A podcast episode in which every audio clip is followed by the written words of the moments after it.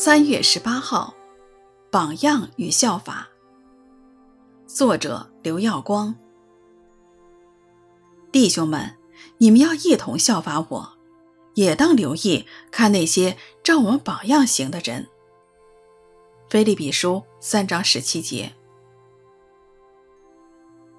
以前无论学毛笔字、写作文、练琴，模仿一个好的样本是重要的开始，之后就能在这个基础上有所发展。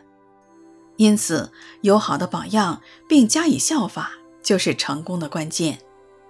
保罗要弟兄姐妹们一起效法他，并要留意传承生命的好榜样。同时，保罗也提出真正可以效法的以及不能效法的区别所在。不能效法的行事动机出于自私，随从属地的欲望，甚至背离十字架救恩。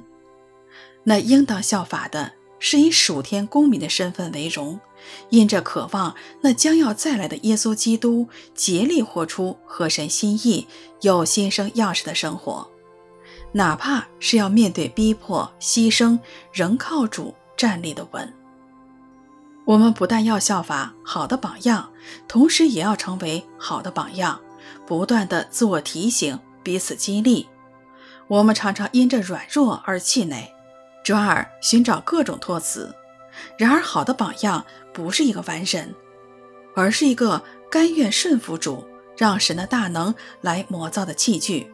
不仅依靠主的恩典站立，而且活出新生的样式。让我们彼此鼓励，朝着好的榜样迈进。弟兄们，你们要一同效法我，也当留意看那些照我们榜样行的人。菲利比书三章十七节。